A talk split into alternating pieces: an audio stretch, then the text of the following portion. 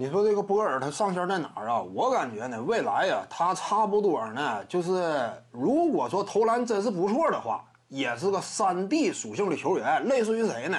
类似于当年安德烈基里良科，有点这种感觉，是不是叫安德烈呀？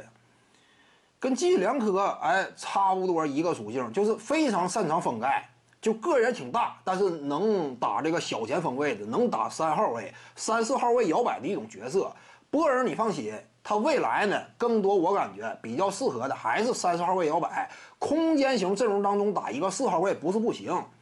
当然，你可能考虑到他瘦啊如何，看没看到？我之前谈过，你比如说像周琦这种啊，呃，在 NBA 打的那个阶段啊，有时候就算是垃圾时间登场，还有一些夏季联赛的比赛，看没看到贾莱特阿伦呢？够不够壮？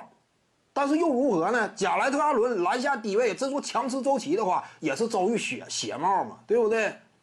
就是这种啊，身高臂展很有优势，尤其呢盖帽嗅觉极为灵敏的球员，他们通常呢能够凭借自己的节奏这种感知，嗅到你出手的时机，进而予以封盖。就算说我体格不太如你，但是你也没那么好打。看没看到波尔，差不多也是这种情况，体格相对瘦弱，有点瘦竹竿属性，但是不是说谁来了都好使，直接面对他你，直接拿下呀，这也挺困难。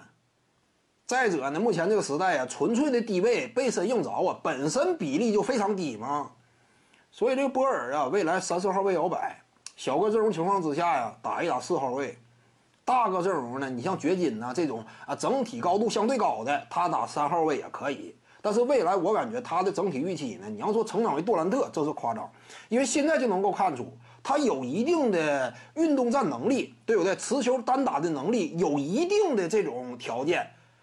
但明显看，那跟杜兰特差着海了去了，对不对？他这种就是勉强可以打一打，但真说你像杜兰特那种超级明星级别的攻坚能力，那是不可能具备的。就目前来看，真是没有这种想想象空间。所以未来我认为呢，三 D 型锋线好一好点呢，就是身手极为全面那种类型。